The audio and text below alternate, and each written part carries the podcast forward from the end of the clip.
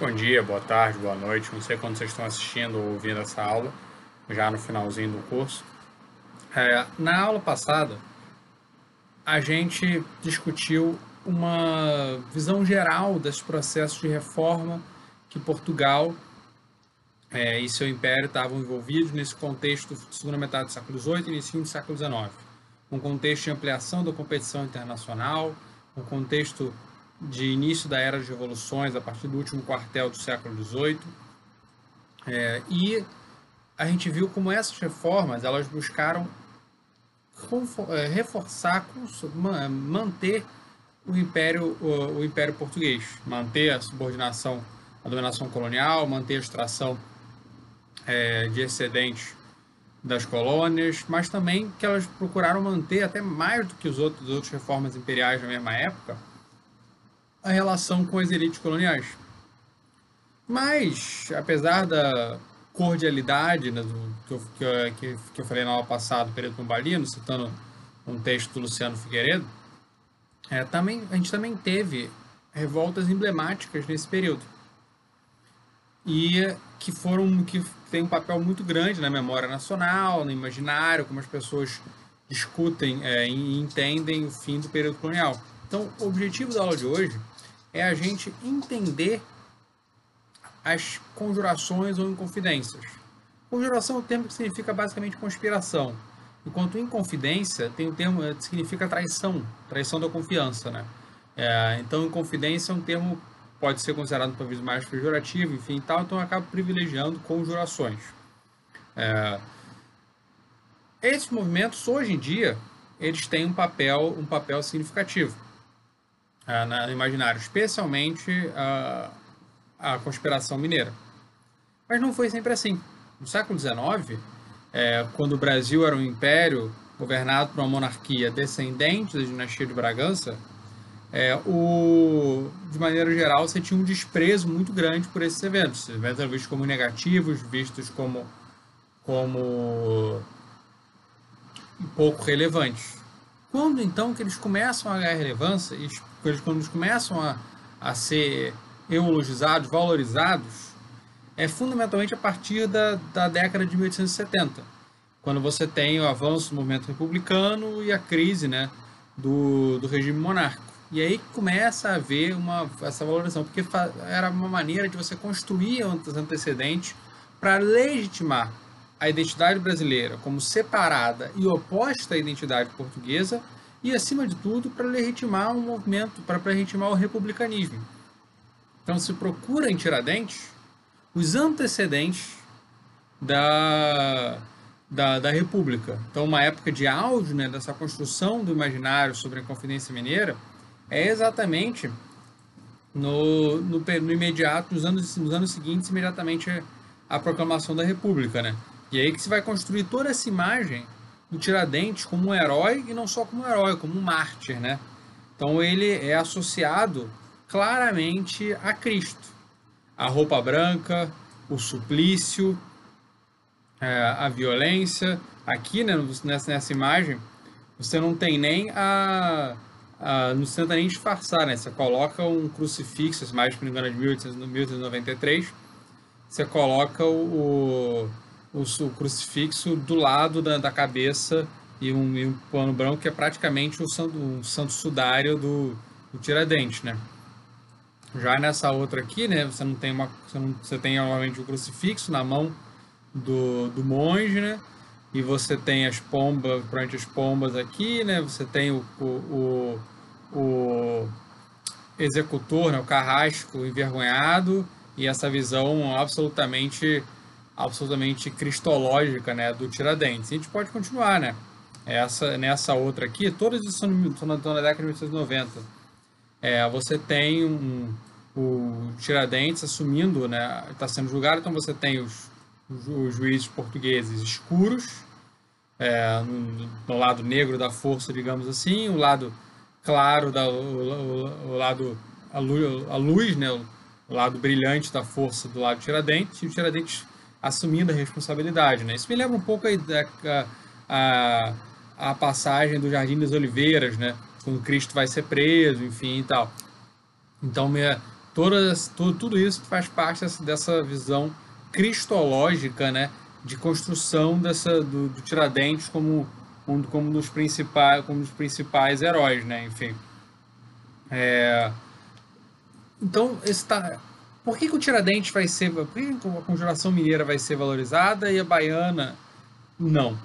Em grande medida porque a mineira ela representa, ela serve como antecedente da, da República, da Primeira República, porque ela está no Sudeste, porque ela é um movimento branco, elitista, socialmente conservador.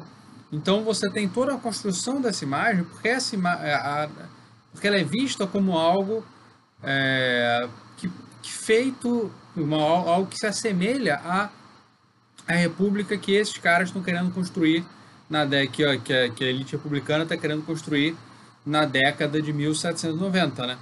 Ao mesmo tempo, você constrói o Tiradentes, você aumenta a figura heróica de Tiradentes, apresentando ele como um, um pobre, é, como alguém, como um idealista, que ele realmente era idealista, só que ele não era pobre, né? Ele, ele era proprietário, ele era, ele era o menos rico, né, da, provavelmente dos, dos, dos inconfidentes, mas ele, mas ele era proprietário de escravizados, proprietário de terras, de lavras de diamantes, de gado, né, envolvido em uma série de atividades econômicas, né? Então, era, isso era uma maneira de você suavizar talvez o elitismo do movimento e torná-lo um pouco mais um pouco mais uh, palatável, né, para uma população um pouco mais ampla, né? Ela, afinal, ele poderia ser um azarão pelo qual ele, ele é construído como um azarão pelo qual todos nós gostaríamos de torcer, né? Mas mesmo essa tentativa de tornar palatável, você torna palatável para um grupo muito pequeno, né? Porque o corpo político da Primeira República é muito limitado, né? A votação, se não me falha a memória, a votação para presidente da Primeira República é de 2 a 5% da população brasileira, né? É quem é habilitado para votar, enquanto hoje em dia 70% da população brasileira né, é habilitada para votar. Porque bastante quem não vota é criança, enfim e tal.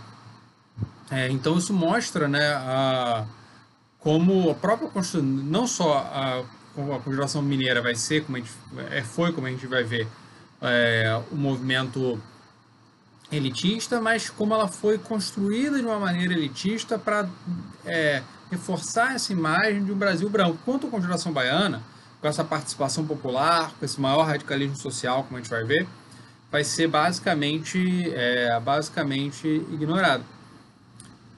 Então, a primeira questão foi que eu queria destacar aqui porque que digamos eu queria tirar do caminho para a gente seguir a discussão era essa construção da imagem. A gente tem que, tem que levá-la em conta, mas também não ser, não ser guiado demais por ela. Mas, beleza. Se, essa, se, essa, se esse contexto não deve ser entendido exatamente da mesma forma como é, não deve ser entendido, a gente deve ter cuidado com a maneira como a conjuração, as conjurações foram construídas a partir do final do século XIX, e certamente também tem que ter cuidado com a visão negativa do Império, né? Só não, a gente não precisa falar muito dela porque ela basicamente não existe hoje em dia, apesar dos retardados monarquistas é, da extrema-direita. O... A gente tem, como é que a gente pode entender as conjurações no seu contexto? E aí é fundamental pensar na Era das Revoluções. A Era das Revoluções você pode pensar como um período mais ou menos 50 anos, entre 1775 e 1825, né, é, ela vai transformar esse mundo atlântico, e até o mundo como um todo, né, como alguns historiadores é, especialistas em Ásia estão querendo mostrar, né, você teve o, o, o Bailey num livro The Birth of the Modern World, você tem um livro que acabou de sair chamado acho que é Waves Across the South, que também procura ver a era de revoluções no, no Índico, no Pacífico, enfim e tal. Então, o ponto é que uh, você também tem algumas discussões sobre a era de revoluções na África, mas, de maneira geral, as revoluções, a gente pensa mais nesse contexto euro-americano, né? A revolução é, americana, francesa, haitiana e as, e as, e as ibero-americanas, né? É, todas essas revoluções, enfim, e junto com a Revolução Francesa, você tem uma série, na verdade, de revoluções europeias ligadas a ela, ou separadas. Enfim, você tem revoluções é, na, nos, nos, Países Baixos antes da Revolução Francesa, enfim. Você tem depois né, as revoluções, como por exemplo a Revolução do Porto é, em Portugal, enfim. O ponto é você tem uma série de transformações nesses 50 anos, um pouco mais para frente, né, um pouco mais para trás, você recuar, recuar até Córcega e o, e o Pauli, enfim, o líder da, da, dessa revolução na Costa, que durou só 10 anos, enfim, que teve uma Constituição inspirada no Rousseau e tal. Mas o ponto é que nessa era de revoluções, nesse período mal definido, né, do final do século XVIII e início do século XIX, você tem novas maneiras de entender o de pensar a política. Você abrem-se novas possibilidades de questionar, de pensar algo novo. Isso está ligado ao iluminismo, às reflexões iluministas, mas também está ligado à, à própria experiência dessas revoluções que vão se radicalizando ao longo delas. Né? Dificilmente elas eram tão radicais quanto. Dificilmente, eh, quando elas começaram, elas se pensavam em ser tão radicais. Né? Em 1773, ninguém imaginava que ia ter uma declaração de independência em 1776 nas três colônias, que os tornaram os Estados Unidos. Ninguém imaginava, na queda da Bastilha, né, que depois você ia ter, é, que depois você, que dois anos, dois anos depois você ia ter, sei lá, o fim do calendário é, do fim do calendário cristão, né, a inauguração do calendário revolucionário, a proclamação da República, uma Constituição tremendamente democrática, ainda que não tenha sido posta em prática, que foi de 1793, né? Então você tem a era das revoluções, está ligada às ideias iluministas, mas ela está ligada também à dinâmica das próprias revoluções que, surgidas no contexto de competição internacional, é, vão permitir novas maneiras de pensar essa sociedade, vão estimular novas maneiras. Porque afinal, se uma coisa é foi realizável num lugar, foi, é, foi por exemplo, a independência das três colônias, se torna pensável em outros lugares, independência de Minas Gerais, ou do centro-sul brasileiro.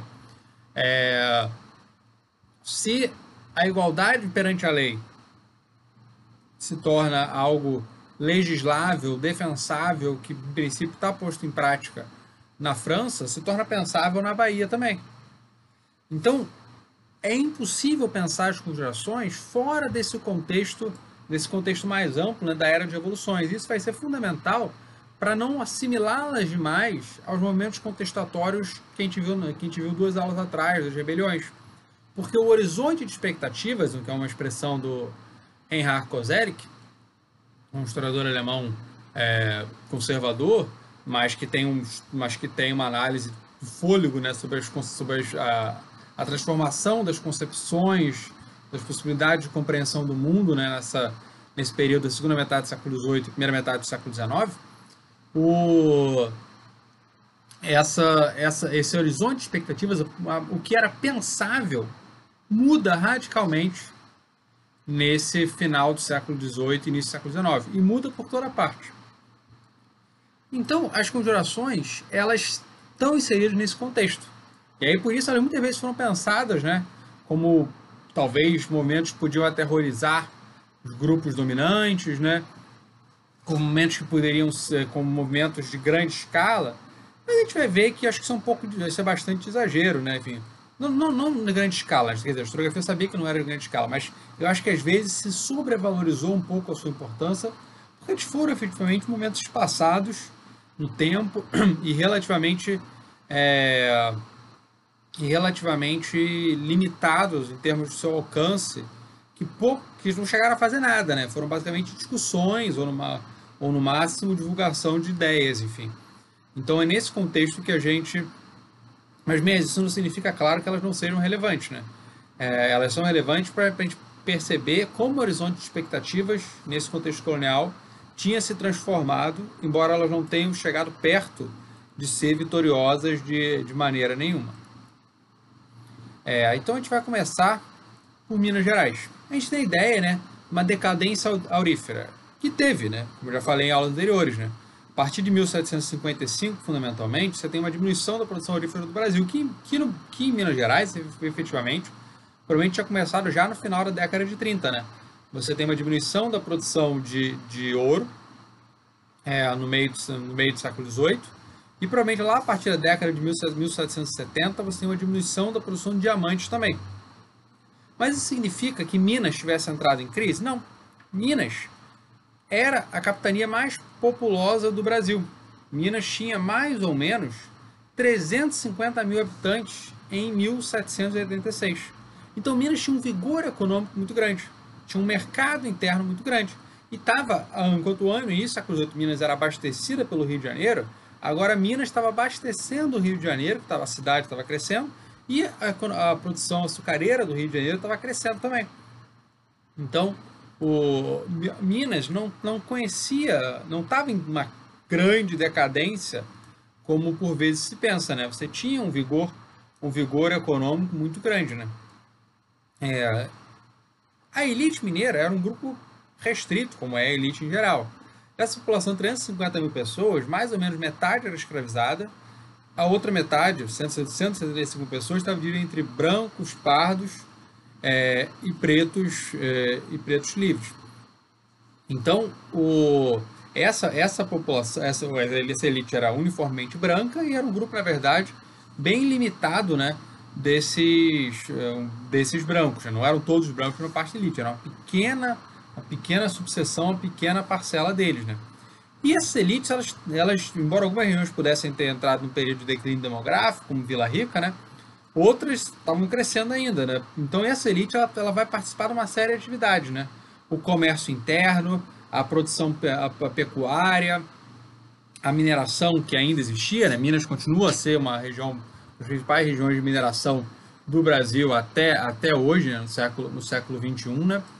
Essa elite ela vai é, então fazer pecuária, comércio, agricultura, vai advogar, minerar. Então ela vai estar tá ela vai estar tá atuando em contratos públicos. Então ela tem, ela vai estar tá atuando em uma série de sessões e uma série de atividades, né? E muitas atividades implicavam uma relação, uma relação com o Estado, né? É, com, os, com, os, com uma coroa portuguesa, com, com a administração periférica da, da coroa no Brasil. Que a gente já falou nas aulas anteriores, né? Nas últimas, nas últimas duas aulas eu destaquei isso várias vezes, né? Você não tem uma oposição entre a coroa e, esse, e essas elites locais. De maneira geral, elas estão atuando em conjunto porque elas, elas estão numa certa comunidade de interesses. A coroa, claro, quer extrair recursos, mas as elites locais também se beneficiam dessa extração de recursos e se beneficiam do, do suporte né, da coroa para manter essa dominação local. Por outro lado, a coroa também depende da, dessa elite, da capacidade de dominação local dessas elites para dominar. Então, você tem essa relação muito, muito colaboração, e essa colaboração também implica, em grande medida, claro, é, corrupção. Né? Então, você vai ter contratadores devendo somas astronômicas para a coroa, né? Porque a coroa ela geralmente não cobrava impostos diretamente por falta de uma capacidade estatal para fazê-lo. Então ela geralmente subcontratava o, o, dever de co, a cobrança de impostos para potentados locais, grandes comerciantes, grandes proprietários, e deviam pagar para a coroa. Só que muitas vezes os caras ou não, não conseguiam pagar porque tinham arrecadado menos do que, do que queriam, do que pretendiam, ou mesmo simplesmente embolsavam o dinheiro é, e, e, por aí vai, enfim. Então essas elites locais, elas vão estar tá, né, envolvidos, é, de, muito dependentes dessa relação com a administração periférica da coroa para enriquecer.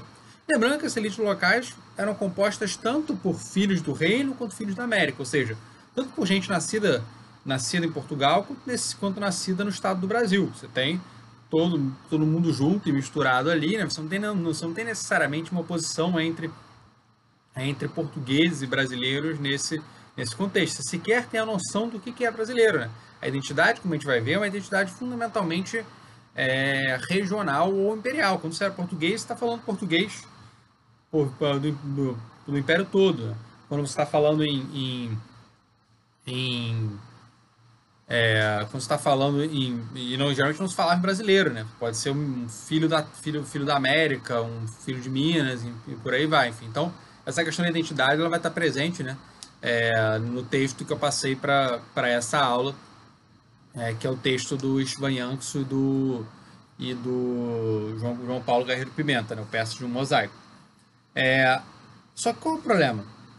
Tem um novo governador, né, o Luiz da Cunha Menezes, que vai ser imortalizado como fanfarrão minésio nas cartas chilenas, que é um, um panfleto, um, um, um documento satírico, né, é, passado teoricamente no Chile, mas que na prática era para satirizar a situação de Minas Gerais, né? E para criticar né, o governador, né, o Luiz da Cunha Menezes. E lembrando que essa tradição da sátira não tinha começado aí, né? Enfim, a fonte que, que eu passei para duas aulas atrás era uma, uma fonte publicada, né? Pela, pela um panfleto, um pasquim publicado pela, pela Adriana Romero, né? De 1700, 1732, é, sacaneando o, o, governador da época também, o Lourenço de Almeida. É, qual, mas qual é o problema do fanfarrão Minésio? É que ele vai tentar ele vai quebrar um pouco essa colaboração, tentando colocar os seus clientes nos cargos mais, é, mais benéficos, né? mais, mais lucrativos, né? E isso vai prejudicar as elites mineiras que vão perder acesso né, a essas posições que davam, que davam poder e, e que davam lucro, né? Então, é, o conflito com a plutocracia mineira é um conflito muito mais, digamos, ligado a interesses do que ligado a, do que ligado a uma oposição ideológica né, à, à dominação portuguesa. Né? Então, esses cinco anos lá vão ser vão ser vão ser cinco anos de conflito. Muitas vezes essas elites, essas elites mineiras vão escrever petições para a coroa, né, reclamando desses reclamando desse governador e vários dos prejudicados vão participar em confidência, né? Por exemplo, o Alferes Joaquim José da Silva Xavier, que vai ficar mais conhecido como Tiradentes, né? ouvidor Tomás, Tomás Antônio, Antônio Gonzaga. Né? Então eles viam essa exclusão das possibilidades de ganho como uma como um despotismo do governador, né?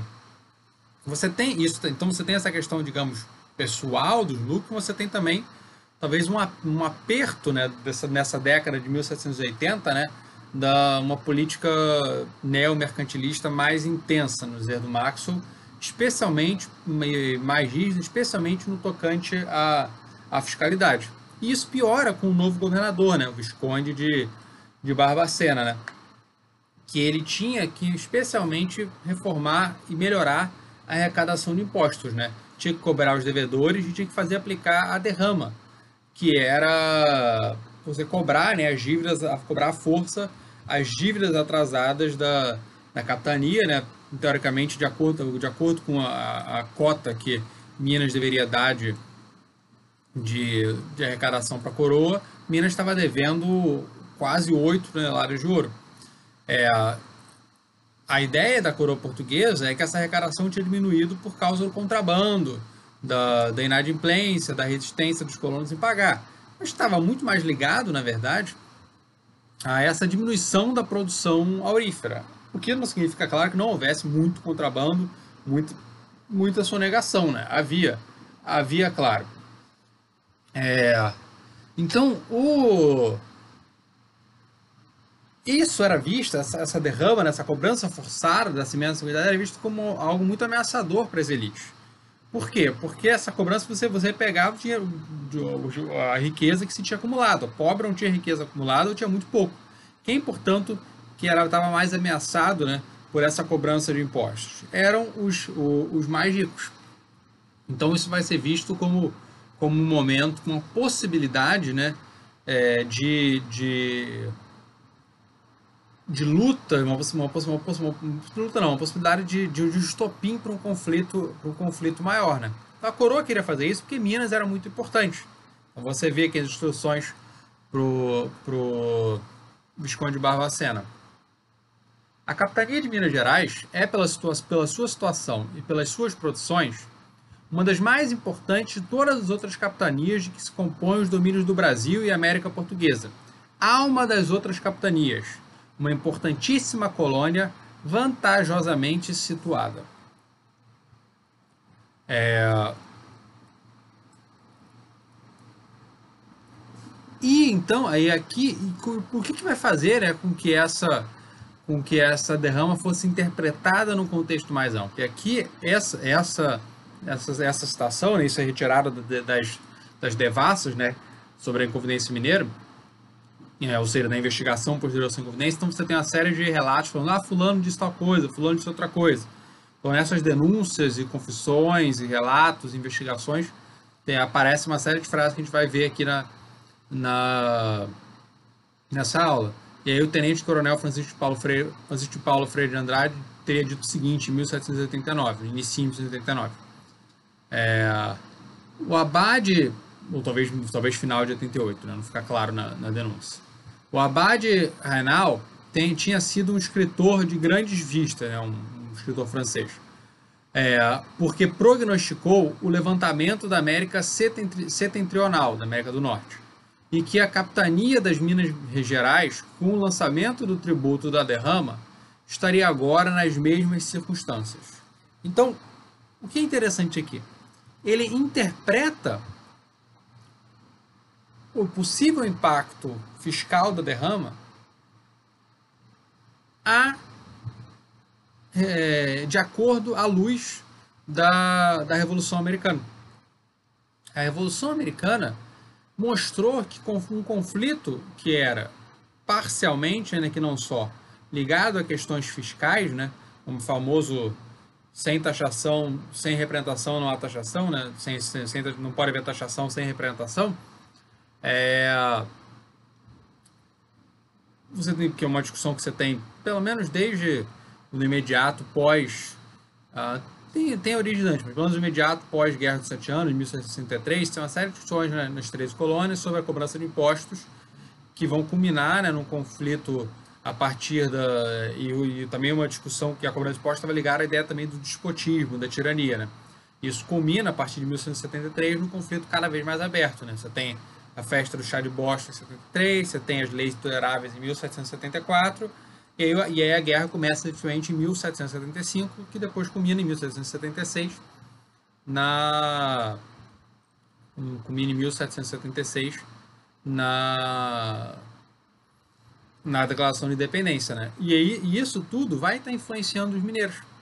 Então eles vão interpretar o que está acontecendo lá, as possibilidades abertas pelo contexto específico de Minas Gerais em 1788 e 1789, na, de acordo com, com o que aconteceu na, na Revolução Americana. Não na Revolução Francesa, que ainda não tinha, afinal, começado. É, então, mas a Revolução Americana vai servir de inspiração fundamental para conjuração para conjuração mineira. É, por quê? Porque essas ideias iluministas que contestam o, o, o, dito poder absoluto, que não era absoluto, como a gente falou nas aulas anteriores, né, mas que contestam a possibilidade de dominação dos colonos, a dominação da coroa portuguesa e enfatizam a representação, a participação política, ainda que uma ação política geralmente limitada às elites e não ao povo como um todo. Né? Muitos dos, dos iluministas, exemplo de Voltaire, eram profundamente elitistas. Né? Então essas ideias vão chegar em Minas Gerais também. Chegam porque teve gente, muita gente estudou na Europa, estudou em Coimbra principalmente, chegam é, porque essas notícias vão, vão circular, mesmo que às vezes livros proibidos, né? então você tem o Kenneth Maxwell publicou recentemente, por exemplo, a, coletânea, um, a coletânea, né? um, chamado, um, foi traduzido como livro Tiradentes, né? que é a coletânea das leis constitutivas dos EU, dos Estados Unidos, né? que, os, é, que os conspiradores discutiam. É, então eles tinham ideia do que estava acontecendo lá. E essas ideias vão inspirá-los. Mas ao mesmo tempo, né, além dessas ideias, né, de origem de é, essas ideias de origem anglo-saxônica, né, das, das origens de origem externa, as ideias de origem externa, você também tem questões internas, né, de como, como eles pensam a, a, a, dominação, a subordinação. O Tiradentes, por exemplo, no momento fala uma, uma fala que a confidência se fazia necessária porque, porque fazem de nós negros né? ou seja, uma retórica associando a escravidão à tirania. Assim como acontecia, por sinal, na América Inglesa, embora isso não tenha chegado nos documentos a que eles, tinham, a que eles tiveram acesso, provavelmente. Né? A ideia de que, como eles eram senhores de, de escravizados, eles valorizavam a liberdade, que é uma ideia que, que um historiador é, americano chamado Kenneth Morgan é, fez um, publicou um livro de 1976, se não me falha a memória, né, em que ele procura entender né, por que, que vários dos, dos líderes, né, dos pais fundadores eram da Virgínia, né, o principal estado escravista, inclusive o, o Thomas Jefferson, principal autor da, da, da, declaração de da declaração de independência, né? Então, o, essa, essas discussões, essas ideias iluministas da, da Revolução Americana vão, vão influenciar e vão se somar a elementos pré-existentes lá, né? Então você tem ideais contestatórios, né, da chamada tradição insurgente mineira, essa tradição de revoltas que tinha tido, espécie tinha sido mais frequentes, sido mais frequentes em Minas até, principalmente na primeira metade do século, do que em outros espaços, né? E que limitavam o poder, eh, e também uma tradição que era também a luz portuguesa, até a restauração, toda, toda a retórica da restauração portuguesa no meio do século XVII contra o, a monarquia hispânica também encontra ecos nesse, nesse momento aqui. Né? Então você tem uma combinação né, de várias ideias, e até a maneira como como os conspiradores pensavam como fariam sua revolução, às vezes está ligado também, né? É semelhante a certas revoltas anteriores, né? É, o, o, quem enfatiza muito essa semelhança com as revoltas anteriores é o João Pinto Furtado, e quem enfatiza a semelhança com o discurso da Segunda Escolástica Portuguesa é o Luiz Vilauta. Acho que os dois, os dois, especialmente o Pinto Furtado, às vezes dão uma exagerada, né? Mas o João Pinto Furtado nota uma similaridade interessante, né? como a revolta começaria gritando de noite, se, se conduziria o governador para fora da capitania, enfim, enfatiza como os conspiradores tinham uma visão de mundo ainda muito moldada pelo antigo regime. É, mas eu acho um pouco de, de exagero. O fundamental, como dito, como eu disse no início, é esse novo horizonte de expectativas aberto pela, pela Revolução Americana. Né? Então se tornava possível pensar em projetos de transformação política de maneira muito mais clara e radical e com menos e com poucos precedentes nas rebeliões anteriores. Então é porque agora você tinha uma colônia que havia se tornado uma nação. E, uh, e os, os mineiros não sabiam disso, né? Mas esse era um esse inclusive era um momento central, né, de formação da nação. Você teve a Constituição, né, a Convenção Constitucional, a Constituição em 1887, o processo de ratificação em 88, 89, né? a eleição do Washington como primeiro presidente em 1789. Então, eles estão nesse momento, nesse momento fundamental de constituição nacional, né? de estruturação depois do caos dos primeiros anos, como uma forma de governo que não deu muito certo, que eram chamados artigos da confederação e por aí vai. Mas, enfim, o ponto é que se você tem tradições rebeldes e contestatórias na, né, que são luso-mineiras, dificilmente elas teriam sido tão radicais se você não tivesse também esse, essa influência exterior, né? Então você tem a combinação de elementos externos e internos, né? É, você não pode explicar a conjuração mineira somente pelas influências externas, você também não pode implicar sem entender, você não pode explicar sem entender, sem entender essas dinâmicas internas, né? E o que, que eles, o que, que eles defendiam, enfim, né? apesar dessas várias motivações distintas que eles tinham, motivações pessoais, pecuniárias, políticas, de, de inimizade mesmo, né? É, o que, que, a, o que, que eles estavam discutindo nessas, nessas ideias, né? Como eu falei, não era, não era exatamente algo nacionalista, ah, a, a independência do Brasil. Não, era uma discussão fundamentalmente de Minas Gerais, pensando em possibilidade de aliança, né? com as outras capitanias do Centro-Sul, como Rio de Janeiro e, e São Paulo, inclusive para Minas ter, ter o, o teu acesso a, ao mar. Né?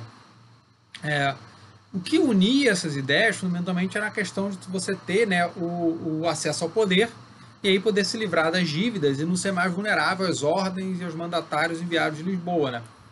Então, o Maxwell, ele disse bem é, no, no, livro dele, né, Devassa Devassa, era basicamente um movimento de oligarcas e no interesse da oligarquia, sendo o nome do povo invocado apenas como justificativa.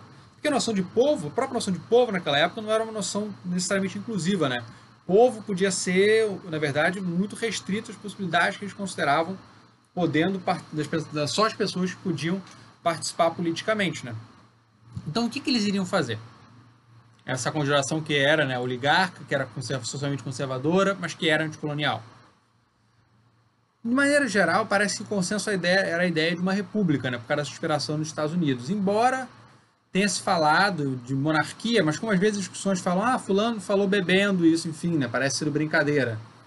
É, tinha a ideia de, de, se incentivar manufaturas, que era uma reação né, a, ao Alvará de 1785, que tinha proibido né, a, a, as manufaturas no, na América Portuguesa para manter o mercado acessível para as manufaturas portuguesas. E Minas Gerais provavelmente era a região que você tinha uma, uma proto-manufatura, né, uma manufatura doméstica, enfim, para atender esse mercado interno com produtos mais simples e grosseiros é a maior que tinha no Brasil, embora ainda você tenha pouco estudo sobre isso. Né? O que tem é fundamentalmente o século XIX, que se recuou um pouco, que é um trabalho do Douglas Cole Libby. É, se falava também né, em criar uma universidade, né, já para não depender da ida para Coimbra. Né? Se falava de criar parlamentos, um em cada vila, em cada urbe, um também, e um também da própria capitania, né, da capitania como um todo. Era uma visão, então, profundamente é, regionalista. Se falava em eleições anuais também. Não havia um consenso para a escravidão. Se chegou a discutir a possibilidade de, de, de abolição para mobilizar os, os escravizados na, na defesa da, do movimento, né? Mas isso era difícil porque todos eles eram, eram, eram escravocratas, né? Então a ideia é que parecia ter um pouco mais de que, que pelos é, pelas discussões né, relatadas na, na, na Devassa, na investigação, a ideia que parecia, parecia um pouco mais de influência era a ideia de libertar pelo menos os nascidos no Brasil, né? Mas era bem possível que, caso o movimento tivesse chegado a, a, a ter sucesso, que parece impossível, considerando o contexto, que isso não saísse do papel, né? Enfim. Mas a discussão estava lá.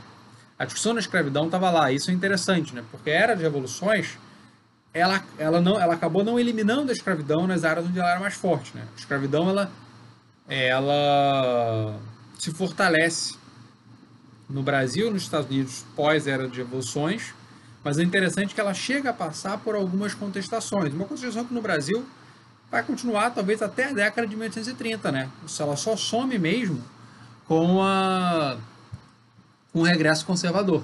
Só aí que a contestação à escravidão some e aí só vai voltar mesmo na década de 1860, já no contexto da já no contexto da segunda era da abolição, né? no contexto da revolução americana, da, da guerra civil americana, é, e por aí vai.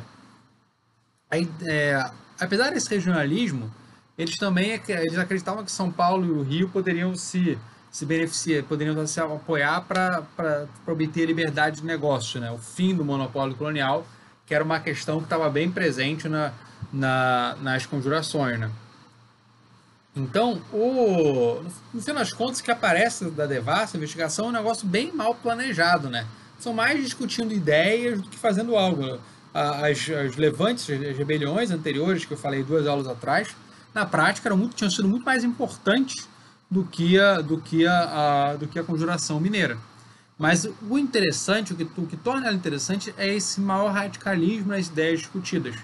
Possibilitar, radicalismo pelo menos político, possibilitado pela, pela, pelas influências vindas desse início da era das revoluções, né? Então a gente pode ver aqui, por exemplo, os trechos de Tiradentes, né? que era o mais escandaloso de todos, o mais é, o mais mais falava, enfim e tal, e por isso também acabou servindo um pouco de bode expiatório, como a gente já vai ver.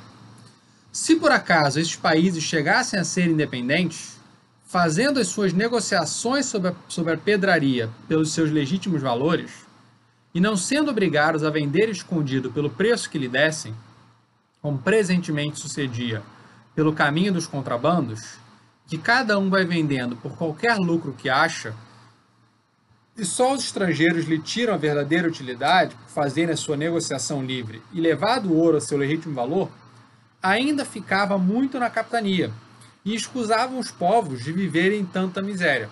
Então é interessante o seguinte: enquanto a coroa colocava na culpa do contrabando pela diminuição da arrecadação, a...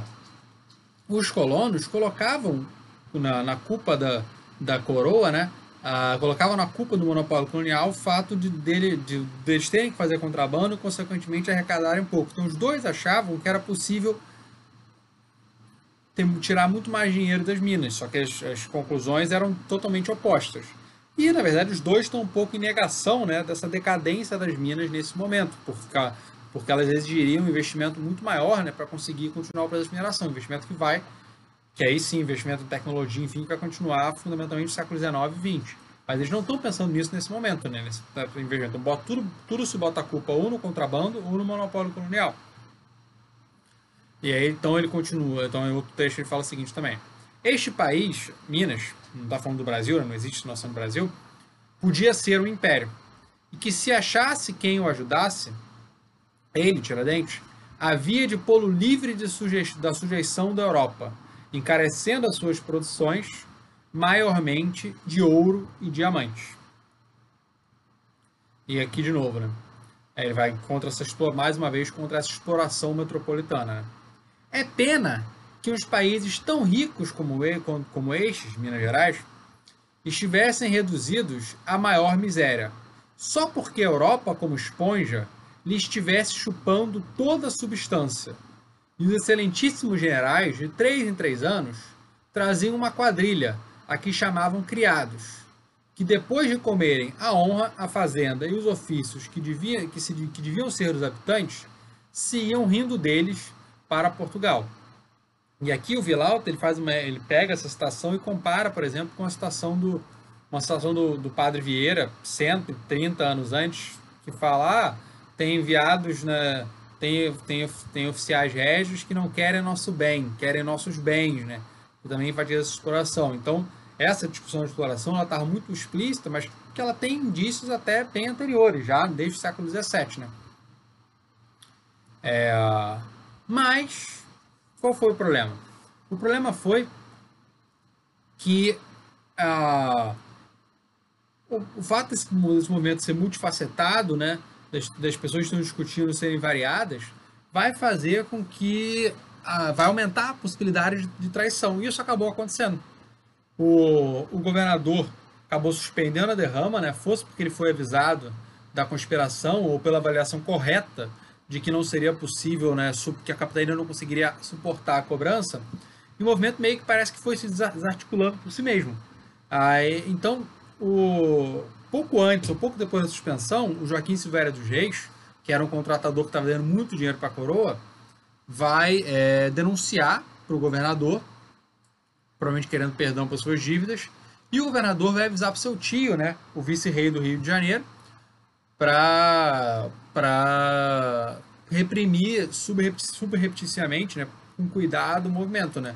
Então, ele vai promover alguns envolvidos, vai vigiar outros, vai transformar o delator em espião. Né? E quando ficou evidente que o governo sabia disso, as pessoas começam a denunciar uns aos outros. É, e aí vai tudo, vai, os principais vão acabando sendo presos, né? E aí foi absolutamente caótico, né? Essa, essa investigação, né? O que, que tornou essa investigação mais preocupante para a coroa portuguesa nesse momento? Porque se as discussões são as discussões precedem a Revolução Francesa, a investigação, é, a investigação ela vai acontecer concomitante com as discussões que estão acontecendo Revolução Francesa. Então, as ideias então, é, a conjuração, as ideias discutidas com a conjuração mineira parecem mais ameaçadores para a coroa portuguesa exatamente porque essa coroa portuguesa está é, tá, é, porque a coroa portuguesa está preocupada com o que está acontecendo né, na, na na Europa, na França. E ao mesmo tempo, também se, não, não queria que se aparecesse, o próprio governador não queria que aparecesse toda a verdade, porque ele era próximo de alguns dos, de alguns dos conspiradores, né? Então era melhor, digamos, circunscrever a culpa e liberar a maioria, né? Bota alguém é, para tomar a culpa de tudo, no caso Tiradentes, no bode expiatório. Se, se ele, é, ele é punido violentamente, é, e aí se alivia um pouco para o restante para você também não fazer, não, não fazer uma repressão violenta o suficiente que pudesse dar origem, que pudesse fazer com que essas elites quisessem se revoltar. E ao mesmo tempo, concentrando no Tiradentes, né, que ele vai ser chamado de Tiradentes, inclusive, o tempo todo para humilhá-lo, né, para minimizar a sua importância, é, o, era uma forma também de você ver, olha, não foi, não tinha toda a gente envolvida, não foi nada muito importante, né? É, então é, é, era uma maneira de, de, de, minimizar essa importância. Então os outros, os mais confidentes foram degradados. É, muitos conseguiram esconder a sua, a sua fortuna né, familiar, não, não, ser confiscada. Outros, quando, quando, quando degradados, né, tiveram sucesso. Né? O Tomás Antônio Gonzaga foi degradado para Moçambique e casou com uma viúva rica. E se tornou uma das pessoas mais importantes da, da, da, da colônia lá no início do século XIX, né? enfim. É, então, no final das contas, É, a punição foi violenta, foi pedagógica, mas centrada numa figura só, para também não dar uma, uma, uma, um peso tão grande para isso. É, aqui o, o, a sentença, um trecho de sentença contra Tiradentes.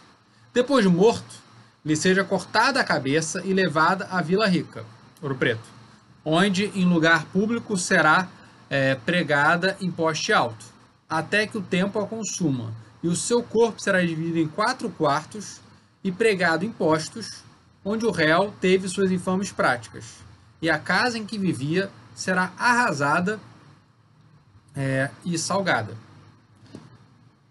Curiosamente, né, se não me falha a memória, o governo mineiro paga até hoje é, paga até hoje uma espécie de pensão para as supostas descendentes do Tiradentes, né? enfim, coisa muito bizarra, mas enfim. É, uma espécie, sei lá, de reparação pelo que a coroa portuguesa fez, sei lá qual é a lógica, enfim. Não sei, sei quando isso começou, mas quando eu descobri que isso existia, eu fiquei impressionado porque achei muito bizarro. É... Então, o... o... Mas será que... Mas qual, qual foi o impacto mais amplo disso, né? Provavelmente foi muito pequeno. Se soube o que estava acontecendo, principalmente no Rio de Janeiro, né? Você tem discussões sobre isso no Rio de Janeiro. Você, né, aí você vai ter a chamada uh, confidência carioca, né? Que na prática não foi confidência nenhuma. O que você tem são discussões sobre o que estava acontecendo, sobre o que estava acontecendo nas Minas, mas especialmente no que estava acontecendo na França, né? E não, não tinha sequer um plano, nada similar. Mas enfim, aí é que uma, uma discussão. É, uma das menções que mostra que eles entendiam, né? Que não necessariamente havia uma oposição. Esses colonos no, no, Rio não necessariamente se opunham à Confederação Mineira, né? Mas também não necessariamente iam apoiá-lo, né? Isso é uma avaliação, olha, se desse, se desse certo, podia ter dado certo. O país teriam, teriam sido é, valorizados, mas como deu errado, né, foram tratados como rebeldes. Os réus da Conjuração Mineira foram tratados como rebeldes porque não conseguiram seu fim, mas se o conseguissem, seriam, teriam sido uns heróis. É, a coroa também vai tentar, uh, tanto a coroa quanto os presos vão tentar minimizar né, as, as ideias revolucionárias, né, para tentar mostrar, olha, não é tão importante assim. Então essa carta do Visconde Barbacena ao vice-rei.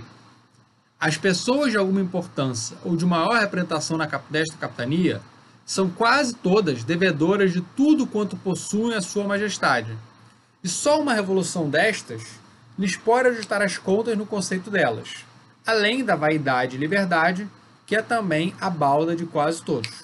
Então, ele está minimizando esses interesses pessoais, né? a vaidade, a, Uh, e a dívida, né? E ele tem um pouco de razão, né? Mas é claro que isso é uma tentativa de você minimizar a questão ideológica né? da, da, contestação à dominação colonial. E os próprios revolucionários, os conjurados, vão tentar mostrar que, olha, não, na verdade somos leais à coroa e por aí vai, né? Aí, uma, aí um poema né, sobre a vinda da família real, da rainha, para o Brasil. Né? Se o Rio de Janeiro só a glória de ver-vos merecesse, já era vosso o mundo novo inteiro. Vinde ver o Brasil que vos adora a mãos seguras, vinde descansada, vinde a ser coroada sobre a América toda, que protesta jurar nas vossas mãos a lei sagrada. Então você tem, na verdade, né, muito essa discussão de que da, da revolucionária da Conjuração Mineira provavelmente era muito menor, né, do que às vezes do que às vezes se pensa, né? Provavelmente estava muito muito é, essa ou pelo menos eles tentaram minimizar isso. Então, verdade, assim, as pessoas estão discutindo uma série de ideias, né? algumas ideias mais revolucionárias, outras mais reacionárias, mas tudo depende desse contexto específico a que elas estão, em que elas estão envolvidas. E a gente, e a gente passa agora para a Conjuração Baiana, que para mim é muito mais interessante. Né? Ela, é, ela é menos relevante, ela tem menos relevância historiográfica, tem menos trabalhos né, historiográficos dedicados a ela. É, tanto trabalhos tradicionais, né, ligados à maior pujança econômica de Minas Gerais do que a Bahia, no século XX, né? É, menos importância na memória, ligada a essa maior importância política do Sudeste, né, do Centro-Sul, no, no, na política brasileira no século XX, mas eu acho que ela é mais reveladora. Por que eu acho que ela é mais reveladora? Porque ela permite perceber como essas ideias estavam circulando, inclusive entre os grupos subalternos. Porque um grande problema é o seguinte, muitas vezes a gente acha que os grupos subalternos eles não contestam a ordem social. Mas a gente acha isso porque a gente não tem documentos porque, sobre, sobre, essa, sobre essa imaginação política desses grupos subalternos, porque isso geralmente está apagado é um discurso oculto, para usar um termo do, de um antropólogo, cientista político chamado James Scott. Mas esse discurso oculto ele pode ser vislumbrado em alguns momentos, especialmente em revoltas. Então essas ideias contestatórias elas não necessariamente surgiram só nesse momento do final do século XVIII. Elas podiam estar presentes antes, né? E aí, claro que isso é muito difícil, né? É, porque às vezes se você projeta para trás, você pode estar sendo simplesmente teleológico, que porque existiu depois existiria antes. Que não é necessariamente o caso. Mas o ponto é que essa conjuração baiana ela permite a gente ver esse pensamento político subalterno com mais clareza do que quase qualquer outro momento do, do, do Brasil colonial. Então, nesse sentido, né, ela me parece bem mais moderna, né? É, moderna é um termo complicado, porque é muito polissêmico, enfim. Mas ela me parece muito mais relevante para a gente entender o Brasil do que a Conjuração Mineira, exatamente por permitir um acesso ao pensamento político desses grupos subalternos.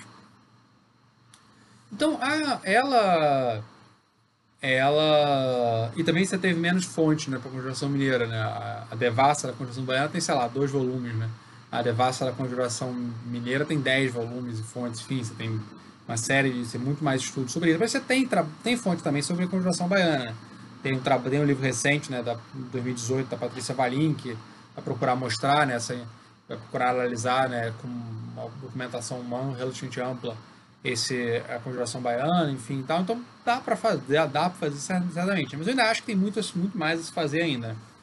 Uma coisa interessante da conjuração é, baiana é que essas ideias anticoloniais, elas vão ser revolucionárias, vão radicar, vão, vão circular tanto entre membros da elite quanto entre grupos subalternos, né? um homem branco ilustre das principais famílias da Bahia vai, vai chegar a sair culpado da devassa né, e sentenciar os açoites, mas aí acaba sendo perdoado, a participação dele é mascarada, né? E aí se enfatiza esse setor popular, né? Normalmente para diminuir a importância, como se fez com, com o Tiradentes também, né? E até, e a historiografia dizer isso depois, né? enfatiza o caráter popular da conjuração baiana para se opor, né? À conjuração mineira. Olha, são a conjuração mineira elitista, a baiana popular. A conjuração mineira foi elitista, mas a conjuração baiana também teve a participação das elites, né? Essa circulação de ideias que é é, que é especialmente, é, especialmente interessante. Né? Desde pelo menos 1793, né, dá para identificar na elite de Salvador é, membros, é, pessoas que tinham ideia, é, que tinham uma, uma atração pela França revolucionária, que discutiam essas ideias iluministas e anticoloniais, inclusive com grupos subalternos. Né? Muitos dos pardos livres e dos escravizados que foram culpados na devassa tinham laços com esses caras de elite que tinham essas ideias. Né? Então essas ideias circulavam e, e ultrapassavam né, barreiras sociais. Mas talvez elas parecessem muito mais interessantes e talvez os setores subalternos captassem melhor a radicalidade dessas ideias do que, é, do que as elites. Né? É, então, o que acabou sendo né, essa, essa... E, claro, essa discussão sobre a França ela ganha importância porque havia uma possibilidade real né, de auxílio francês. Né? Um, um, um navio francês tinha parado na Bahia, né? E aí tinha tido discussão do capitão com pessoas da Bahia, provavelmente membros da elite, falando sobre isso, né? Enfim. Então aqui, né, um documento encontrado né, nos arquivos franceses pelo capitão do navio Larcher falando sobre um projeto de expedição contra São Salvador da Bahia em 1797, que ele tinha vindo no Brasil é, isso no final de 1995, ele tinha passado na Bahia, conversado, né? E aí depois que ele volta, ele vai acabar fazendo essa, essa, esse projeto de expedição, né? Que imagina, se tivesse acontecido em 1998, certamente teria encontrado número talvez surpreendente de aliados. É isso que ele está tentando convencer o diretório francês, o diretório revolucionário francês, sem muito sucesso, né? O povo que eu tive a honra de vos descrever na minha memória de 25 para Areal V, do quinto ano da Revolução, né? É aquele de São Salvador. Esse calendário é o calendário revolucionário francês que eu mencionei mais cedo, né? Que você mudou o calendário é aquele de São Salvador, na Baía de Todos Santos, capital da mais considerável capitania do Brasil, cuja população é avaliada em 60 mil almas. Os habitantes investidos dos direitos do, do homem clamam a sua independência. Eles a pedem à República Francesa e não a desejam senão de vós. 15 milhões no mínimo em matérias de ouro e prata, diamantes, preciosas madeiras de construção, açúcares, café e algodões serão o testemunho desta vontade. E vós podeis julgar por aí a importância que eles dão a isso. Eles estão tão cansados do governo real e teocrático, tiveram tantos desgostos, que todos os seus possíveis sacrifícios lhes, lhes parecerão pequenos se eles puderem alcançar seu objetivo. Esta revolução terá um efeito elétrico sobre as outras capitanias do Brasil. A experiência nos prova. Todas elas se reunirão para formar um povo livre. Um tratado de aliança com a República Francesa terá lugar imediatamente. O outro de comércio deve necessariamente o seguir. A República Francesa poderá exigir a exclusividade durante um certo número de anos em que sua, prote sua proteção será indispensável a este povo. Quer dizer, até que ele tenha determinado a forma de seu governo, o tenha organizado, consolidado e feito reconhecer sua independência. Esta expedição, que exige o maior segredo, pode ser dissimulada. Ela pode mesmo ter uma dupla utilidade do maior interesse. Então, o, eles, é, o que está ele está ele tá tentando convencer né, a, a, o diretório francês a fazer, a, fazer a, a invadir, conseguir ajudar os, os colonos a, a obter essa independência, em troca os colonos aceitariam por um certo número de anos o monopólio colonial. Não sei se era muito isso que os colonos gostariam ou não, mas enfim, o fato é que havia essa possibilidade, essa discussão real né, sobre a possibilidade de um, de um, de um auxílio francês. Né? Mas, é, mas a, a, continuação ela foi mais longe do que a mineira, mas também não foi muito longe. Basicamente se distribui uma série de panfletos que são a fonte primária que a gente vai discutir né, no, no que, tá, que é recomendada nesse é, para essa aula e que eu vou discutir com os alunos na nossa reunião, na nossa reunião semanal. É, esses, esses pasquins eram grandiloquentes, como a gente pode ver nesse, nesse exemplo aqui. E, e é, é interessante, é interessante notar, aqui tem esse é só um ilustrativo, né? Você tem vários, evidentemente. Então vamos ler os primeiro, né? vamos ler o primeiro antes de discutir de maneira mais geral as reivindicações dos, dos conjurados. O poderoso e magnífico povo baiense republicano desta cidade da Bahia republicana, considerando os muitos repetidos latrocínios feitos com os títulos de imposturas, tributos e direitos, que são cobrados por ordem da Rainha de Lisboa, e no que respeita à inutilidade de escravidão do mesmo povo tão sagrado e digno de ser livre, com respeito à liberdade e igualdade, ordena, manda e quer que para o futuro seja feita nesta cidade seu termo a sua revolução, para que seja exterminado para sempre o péssimo jugo ruinável da Europa. Ó, oh, vós povos que nasceis para sereis livres e gozares dos bons efeitos da liberdade. Ó, oh, vós povos que viveis flagelados com o pleno poder do indigno coroado, esse mesmo rei que vós criastes. Esse mesmo rei tirano é quem se firma no trono para vos vexar, para vos roubar e para vos maltratar. Homens, o tempo é chegado para, a, para a, a, a vossa ressurreição. Sim, para ressuscitareis do abismo da liberdade, para levantareis a sagrada bandeira da liberdade. A liberdade consiste no estado feliz, no estado livre do, do abatimento.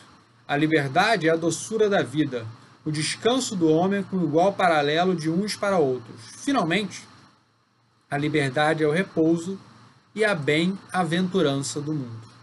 Então a ideia era de que o aí a, você, você vê claramente a influência da Revolução Francesa nessa contestação da própria, da própria ideia de monarquia. Né? O rei ele é uma criação não de Deus, mas do, do povo, e que, ele, e que ele só explora o povo.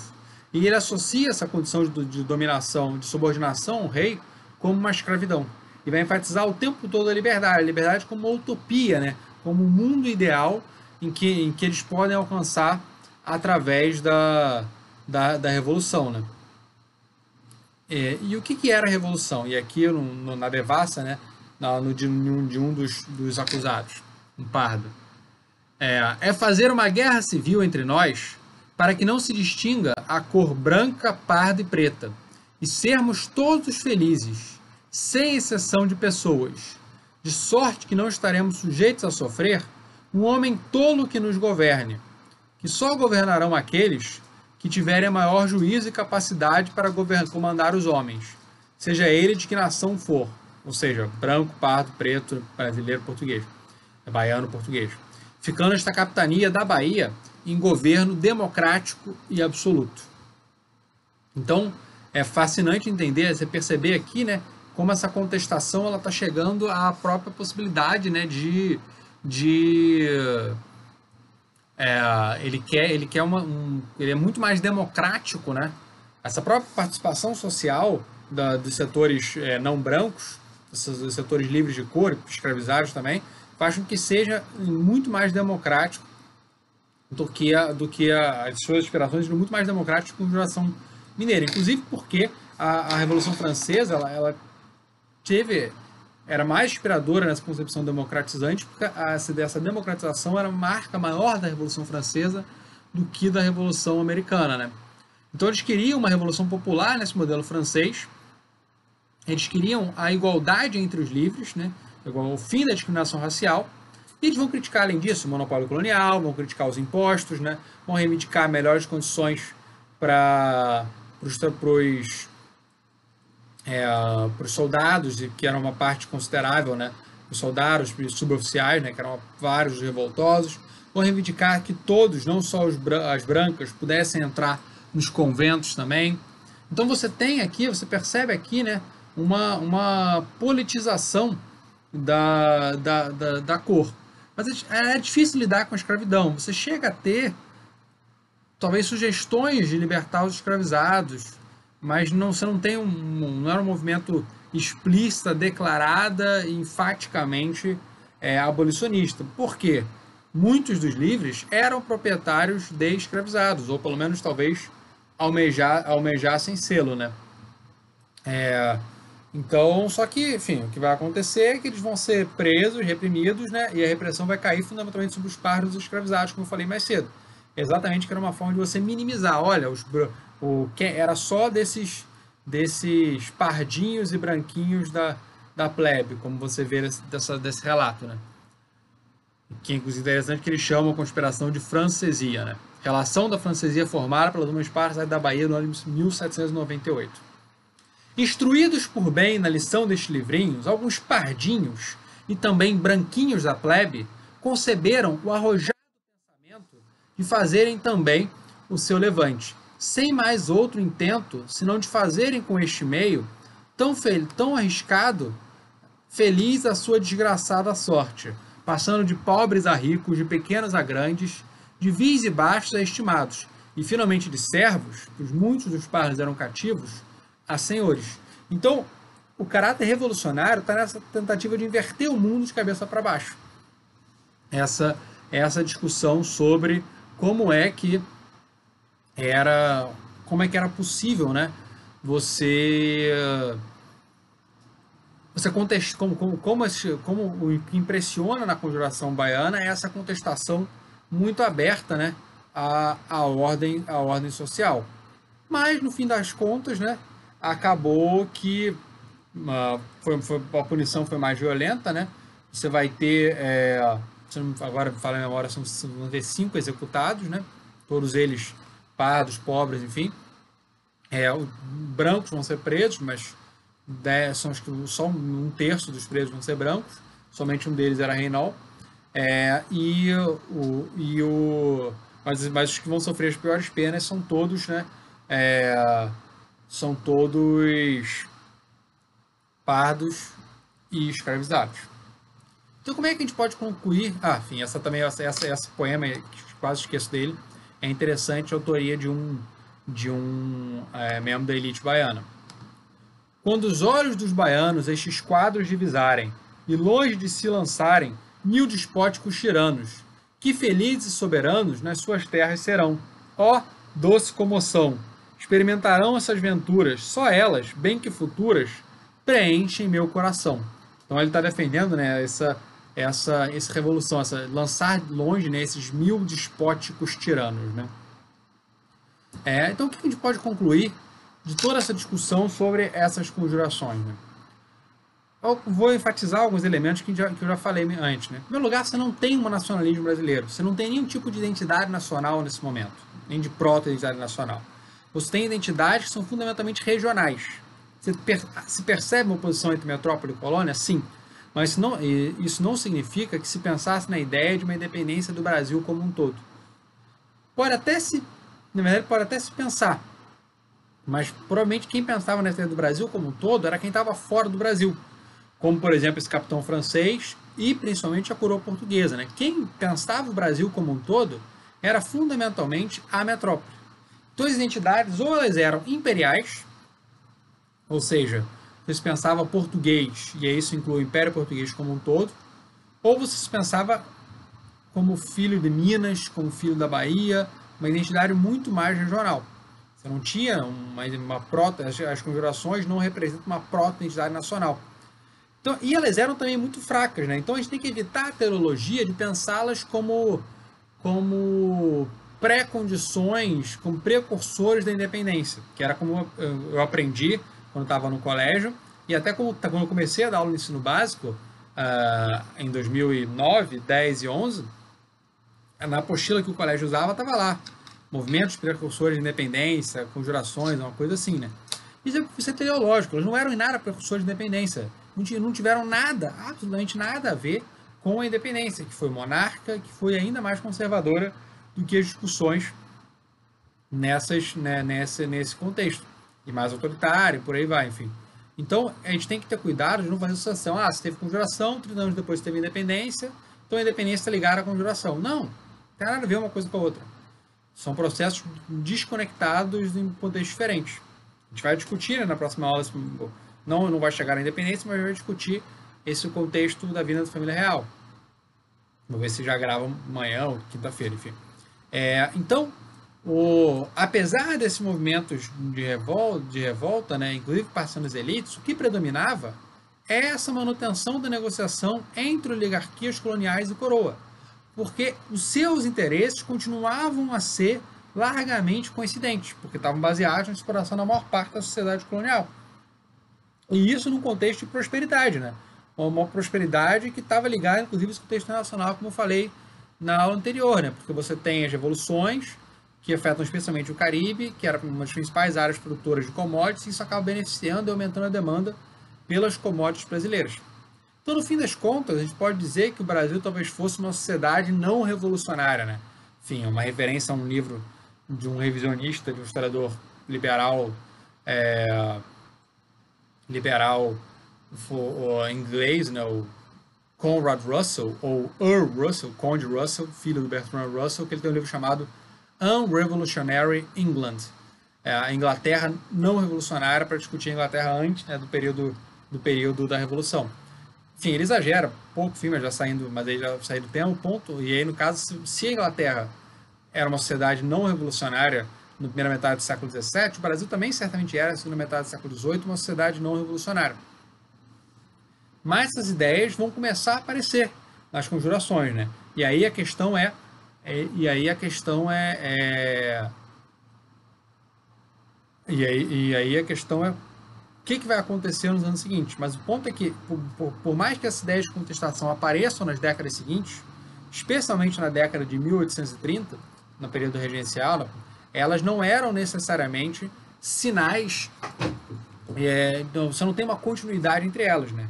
E isso também não significa que a sociedade como um todo fosse revolucionária. Pelo contrário, essas revoluções, esses, movimentos contestatórios fracassaram por causa desse conservadorismo é, das elites que estavam preocupadas com as aspirações estamentais nobiliárquicas, né, de inserção na monarquia, por causa da força da exclusão social, das limitadas possibilidades de organização é, dos setores subalternos, e aí isso tudo dificulta né, a organização efetiva da, da revolução. Então você tem ensaios de sedição nesse momento, mas eles foram muito mais limitados do que a historiografia por muito tempo enfatizou.